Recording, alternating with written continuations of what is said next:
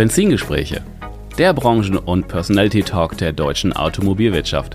Der Podcast für und mit Menschen aus der deutschen Automobilbranche, die etwas zu sagen haben. Wir teilen die Liebe zum Automobil in persönlichen Erfolgsstories, die es wert sind, erzählt zu werden. Es geht um neue und verschiedene Blickwinkel auf die Autobranche und persönliche Meinung zukünftiger Geschäftsmodelle und Mobilitätskonzepte. Vom prüfenden Blick in den Rückspiegel bis zur spannenden Aussicht mit Fernlicht in die mobile Zukunft. Ich bin Tim Klötzing, Experte der deutschen Autobranche, Content Creator und freier Automarketing-Berater.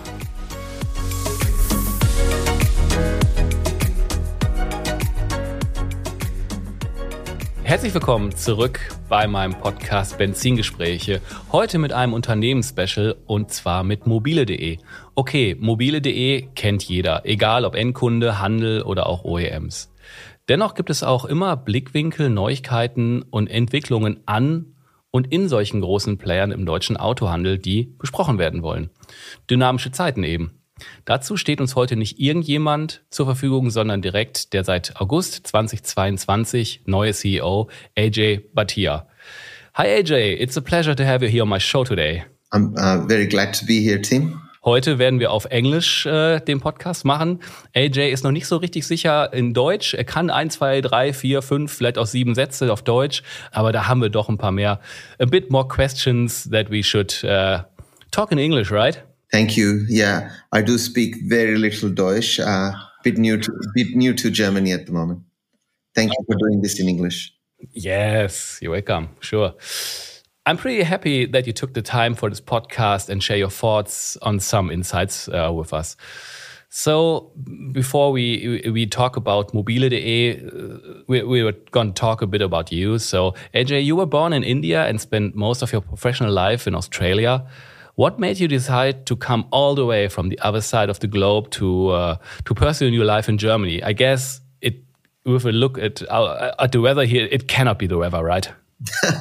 I, well, it's while it's not the weather, but um, you know, as you get older and older and and you acquire more gray hair, one of the things you realize in life is uh, owning things is interesting, um, but what is far more interesting is experiences in life.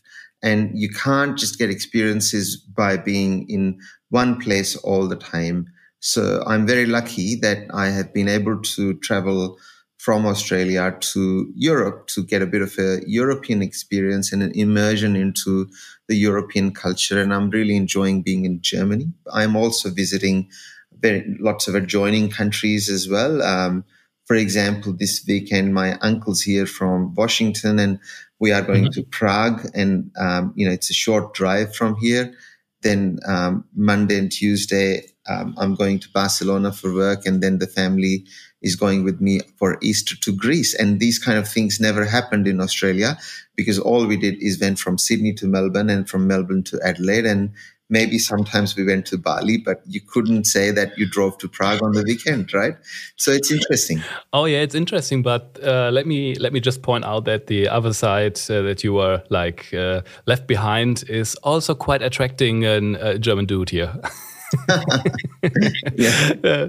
So uh, you spent 13 years of uh, building an online and car sales company in Down Under. Did mobile.de hire you for your background in cars or in your background in e-commerce? I, I mean, uh, probably a mix of the two. It's it's hard for me to to tell you exactly why they chose me because they had some other very good candidates as well that they could have chosen from. Um, I mean, I, I would say that I'm a online classified specialist for the last 20 years. I've worked in, in digital businesses, particularly with an interest in automotive digital businesses. I'm passionate about cars. I, have always loved cars. Um, I've always had a um, interest in 911s. Uh, so good to be in Germany from that sense, right? And um, but at the same time, right now I'm driving an electric car, um, you know, and and making the sustainable choices that I should correctly be making. Uh, in fact, I'm even subscribing to one at the moment and uh, mm. looking looking at buying an electric car though in the near future. Uh, so I, I, I would say it's just the combination of my experience and my interest in cars. Um, mm. And hopefully they heard some good things about what I did. I guess it chose you. So it, yeah. something must have been in your record uh, that they chose you finally. And it's funny you said like it's so so clear to me to love cars. It's not it's not clear. I know for everybody outside the the car bubble. I know, but it's so so easy, you know. Yeah, yeah, I absolutely. I mean, my favorite car still is the 911, mm-hmm. and um, I had uh, a 911 convertible um, for about six years in Australia, and I absolutely love that car. It's it's not on the script, but do you have a a sense where your love for cars come from? My my last four cars? No, no, your love. Your, your heart for cars. Oh yes, your, yes, your passion. Oh yes, my my uh, yeah. Um, so what? I, why I love cars? Look, um, I mean, I, I, I was an engineer um, long before I became a manager. So I've always been a bit of an engineer at heart, and I've always been fascinated by um, engineering feats and building things. And what's better than building a car for me, anyway? Uh, and and they look so beautiful as well. It's not just the engine and the performance; it's the aerodynamics of the car and those fine details um, and the fine engineering feats of putting a little bit of carbon fiber here, a little bit of carbon fiber there. How do you make it lower? How do you make it wider? How does it handle corners?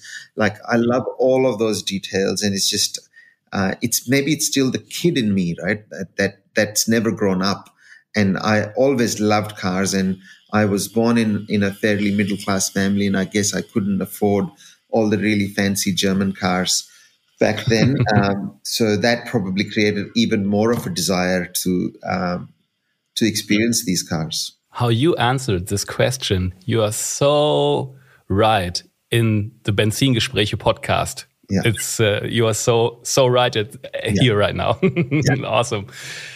Let's get uh, back on track here. Um, you spent or you have been in Germany for around eight months now. Yeah. What has surprised you positively, and um, what took you time to get used to, both like personally and professionally? Um, I think positive, lots of positives, right? So when I first came here, I found um, some of my friends who I studied with. Fortunately, there were a couple of friends who I studied with who were in Germany, and they were the first ones that that I had dinner with with my family. And what I found was the local Germans, maybe it was the history of the war, but it, it really it has affected the psychology of people here. And, and the modern German is a very interesting person who partly is shaped by some of the things that happened in the war. And, and you can see how um, it's made them very empathetic, very kind very accepting, especially here in Berlin, uh, where where it's so multicultural. It's uh, Melbourne's very multicultural as well, which is the city I come from before, and I was um, I was scared that I would miss the multiculturalism here. But when I came to Berlin, I found that it's still very multicultural, and um, you know, it's the the other many many good things as well, such as um, I, I, find um, things things are overall well organized here, even though slightly on the the negative side, I did find the bureaucracy very very difficult to deal with, um, oh, yeah. which which I had heard before as well, but I I never thought that it would be that difficult. Um, so it I found it pretty difficult, um, and the and processes and so on. But overall, um, you know, very good experience, especially here at mobile.de, which is where I experience Germany the most because I'm at work the most. Um, and uh, the people here at mobile.de are, are amazing, which which really makes my um, life here in Germany a pleasure because I'm dealing with really nice people, and I'm I'm I make sure that I come into work every day. So I rarely work from home, and the reason I come to work is I want to meet the people. I want to ha- uh, sit down ha- and have lunch with someone from Mobile.de who I don't know, um, but shortly I will get to know because I'm going to have lunch with them. So, um, and that's how I experience it. Ah, that's awesome. I really like that. This multiculti thing is uh, really awesome that you mentioned that. And as well as I was like, when you were talking about uh, bureaucracy, I'm 47 years old now and I'm still not used to that. So it's just, hmm, that's part of the deal in Germany. Welcome. Yeah. yeah. yeah. Let's talk about mobile.de. Mobile.de is Germany's largest car sales marketplace and, and has been the market leader for many, many years. How do you plan the further advance of the company? Yes, uh, Mobile.de is, um, as you correctly pointed out, uh, the clear number one uh, destination for car buyers and sellers here in Germany. And also for people like me who are just passionate about cars, even when you're not buying, you're just looking at cars and just dreaming and imagining. Um, and, you know, the, the future of, firstly, the fundamental thing that builds a marketplace is choice the choice for buyers and sellers, and mobile.de has the largest choice. So I'm very proud that we have that. Um, but at the end of the day, what is that we're doing into the future? We are really uh, driving user experience. People who come to Mobile.de, whether they buy cars, sell cars, or just dream about cars, or they just want to use cars, um, we want to improve their experience of owning a car, selling a car, buying a car, or simply using a car. Um, and how are we going to do that? I think the world around us is changing and changing a lot, especially in the world of mobility. You know, I sort of liken it to um, we are driving a car and the you know the for mobile mobile is this car or you can call it a bus internally i call it a bus and we're driving this bus we're all together sitting in this bus we're going on the open highway. There are no limits to where this uh, highway ends because there are endless opportunities. But there are a lot of hills around the highway. There's a lot of potholes on the highway. And unless we sit there and intentionally drive this bus around the potholes, collectively work together to make this bus more efficient to be able to drive up that hill, we're not going to be able to achieve our vision. And our vision um, is driven by the change in mobility, the, the rise of electric cars, the rise of the agency model, and the balance of power uh, slowly shifting away from small dealers to OEMs, especially for new cars. All of these contexts the context of sustainability, the context of emissions, the context of the, generally people um, starting to think about subscriptions or leasing, etc. All of those contexts are very, very important for us because the drive up of electric cars means that there are there is more leasing in the market. We have a business called Null Leasing that we own. Uh, 75% of the cars that we lease are either electric or hybrid. And why is that? Why is this this very strong relationship between electric and leasing. It's because electric cars at the moment are very, very expensive. Um, and as a result, people want to lease or subscribe to them rather than buy them because they can't afford to buy them. Uh, Germany is one of the richest countries in the world, but even here, for, for us, for the average German, the electric cars are still very expensive. Then there is the concept of Germans are worried about um, will the battery technology change? And at the moment, it's pretty uh, common to have a three, 400 kilometer range. But will the common range become 1000 and the cars with the range of 300? What will be the residual value of these cars? So if someone spends 70, 80,000 euros, which is a very large amount on a car, only to find out in three or four years they're worth a lot less than that, uh, that is not a good experience and that drives anxiety so we're watching all of these user trends and we so one of the things that we are very keen on is we are keen on helping our customers our dealers um, in, in particular with navigating this journey because it's not going to be easy for the dealers for our car dealers mm-hmm. and we believe that by helping our dealers we will also help our consumers because if the dealers have a good health and they're able to give good service to our consumers, then it will benefit our consumers too. So we want to change this concept of us just being um, a marketplace to us being a marketplace and a technology partner of our dealers and OEMs. Uh, and that's uh, that's one of the shifts that we're on uh, philosophically in the company, and it's an important shift for the company given all the context that sits around us. Your your answer had like uh, some parts of my next question answer already in it from from changing consumer expectation and business models to drive new types um, or new drive types. The German car market is in a phase of of a transformation like really never before. Sometimes I compare it like the change from from horses to the first cars. Such a big big shift on on different levels. In in that moment right now, how does that affect the used car businesses and your company in particular? Yeah, no, it's it's a it's a very good question. So, um, I mean, the for me, the most practical and the biggest shift here is the shift to uh, non-combustion um, cars. That's the biggest shift. That's the shift that's driving all the other shifts.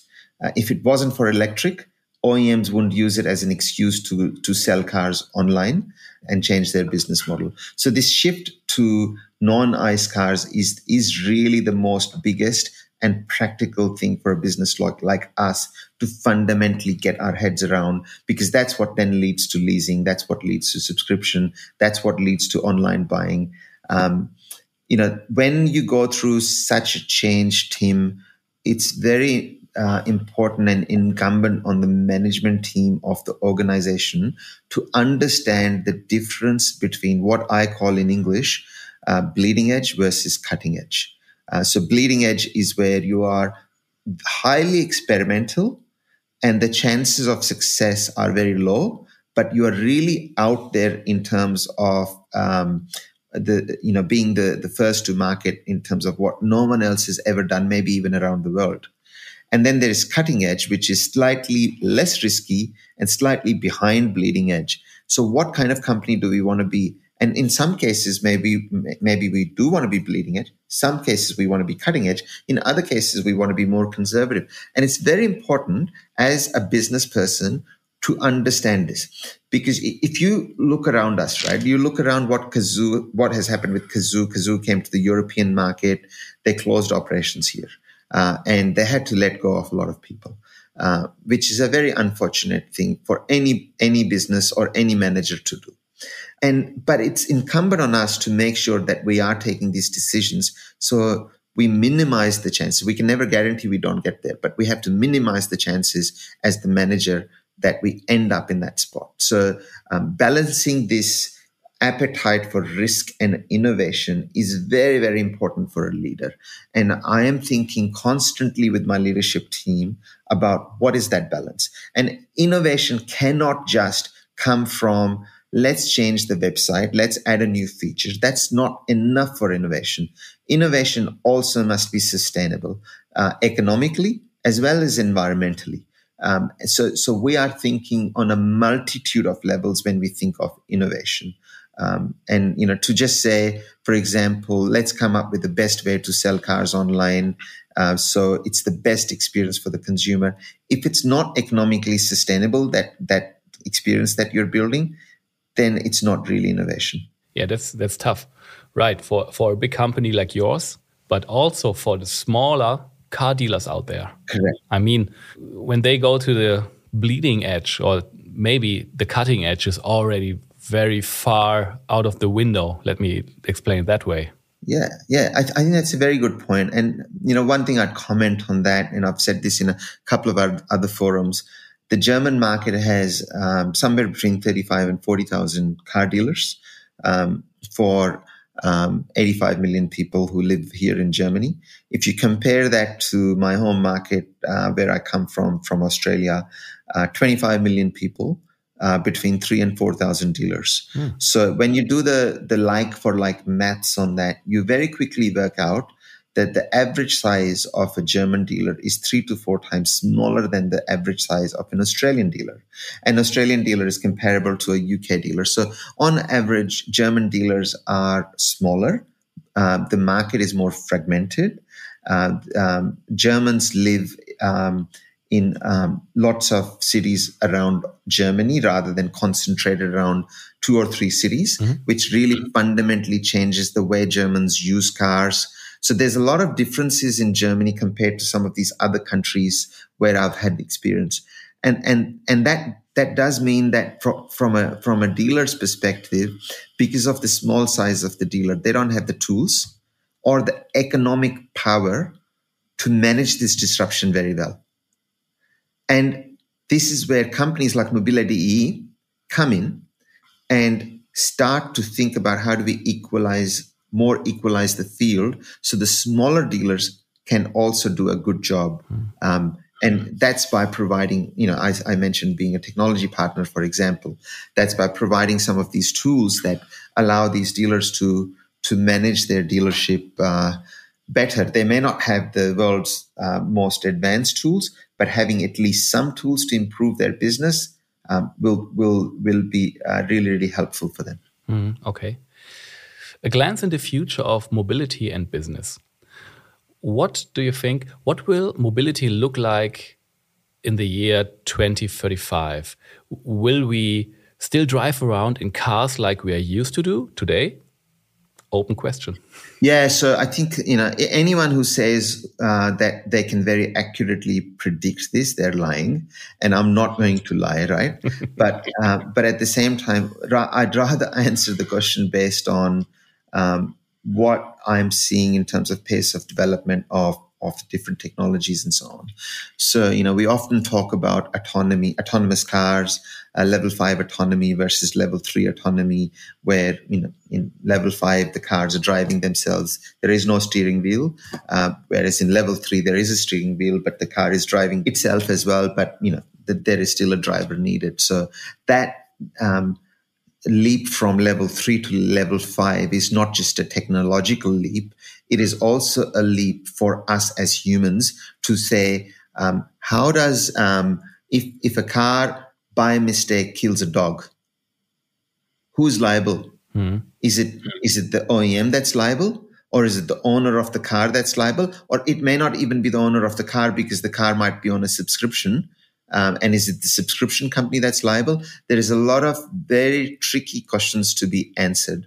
And are we even ready to say, so some people might say very rationally, it will reduce the number of deaths because someone might say, on average, humans kill in a particular city 1,000 people um, a year. And if you go autonomous, you will only kill 500. The problem is each of those 500 pe- people is still a person. Right. And do we accept any death that is caused by a machine. Oh, yeah. Um, there are some very, very big hurdles in front of us ethical, legal, technological, etc., etc. So, um, you know, the, the final bits of um, autonomous driving that need to be optimized are not going to be easy. So, my, my prediction, not something that I can say with certainty, but my prediction is the first thing that's going to happen is a lot of these companies will start autonomous uh, cars within a, a, city area, a designated area, where there will be lanes. So you sort of dedicate this lane, and you maybe even put fences around this lane. Oh, wow! And you put an put an autonomous car there, so it effectively becomes high frequency transport. Um, and instead of a city installing trams, you can install instead these light vehicles that are high frequency and they're constantly picking up passengers and dropping them off wherever the next circle is. Um, and that's a good way to start it, which is a good low risk way to start it because you have fences around it, you're dropping passengers at the next stop. Uh, it's high frequency. The economic model works. As I said, the economic model also has to work. Maybe with this, because it's high frequency, the economic model might actually work. It's good for emissions too, because it's, you know, hopefully electric with um, energy source coming from solar um, or some other very renewable source as well. So I, I think we are absolutely going to end up in a hybrid situation. I do not think autonomous cars will uh, be everywhere in 2035. If I was a betting person, I would not say that. Mm. Um, Maybe they'll be there in 30 years. Maybe they'll be there in 40 years. I cannot see them in 10 years being everywhere, but I can see them in a controlled environment. Hmm, okay. What do you do today to prepare for change? Um, what role will a company like Mobile.de, uh, Mobile.de have in the future? Yeah, so uh, I mean, firstly, I am not planning currently for a future with autonomous cars.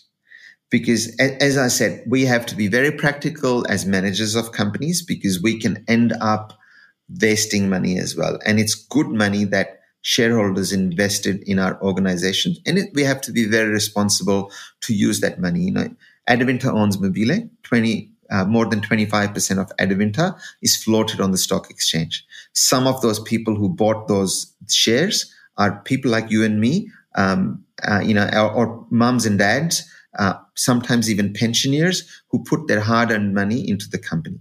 What we cannot do is waste their money and waste their trust. So uh, for me to think of a 20, 30 year vision of autonomous cars and waste their money is not how I'm thinking about this. But I am thinking of 2035. I am thinking of the next 10 years. I am thinking about firstly the next three and then the five and then the 10. And that's how I'm thinking about this strategy. What can I do to make this company successful in the next three to five years? To me, in that sense, what's important is I set the company up with very good fundamentals, economic fundamentals, very good user experience, which I don't believe it's the best today. It can improve a lot. Um, and, and also how to navigate uh, navigate this disruption. That's going to be really, really important. This change. That's the thinking. And I know for a fact that I'm not the only one thinking like this. Uh, I know that the whole leadership th- team thinks like this. Hmm. How would you describe your your partnership for car dealers? Like, will you be a, a tech platform or will you be an innovation partner? How would you describe that? So, I mean, I, I don't see that necessarily as mutually exclusive because I, I think being tech tech partner is is absolutely part of our vision. Uh, because a, as we were mentioning, you know, there's a lot of small dealers in Germany, and how do these small dealers navigate this disruption? So, for us, being a tech partner for these small dealers, and I also think for the larger dealers, is very very important. Like, how many times do you think you want to buy from Bob Jones Toyota. Do you do you want to buy a Toyota or do you want to buy from Bob Jones Toyota? Most people want to buy a Toyota, and or, or most people want to buy a BMW rather than from one particular dealer, right? So um, it's very difficult to build dealer brands like for forty thousand dealers. Um, some dealers are lucky enough to be big enough, but majority of them are not lucky enough to be big enough. And this is where we have to be a marketing partner of the dealer, right? Because it is through us that they are um, being able to sell these cars.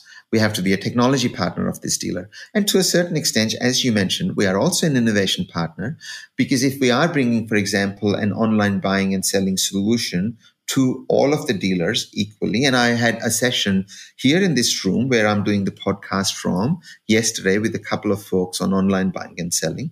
And we were talking about how are we going to bring online buying and selling to a wider range of dealers rather than just a small range of dealers in the longer run. And that's, I, to me, it's very important to create that equality across the full landscape. Okay. So we are nearly done for today, but as usual, I have a final question my podcast everybody gets. And trust me, I'm on episode 79 now. There was no answer like the other one.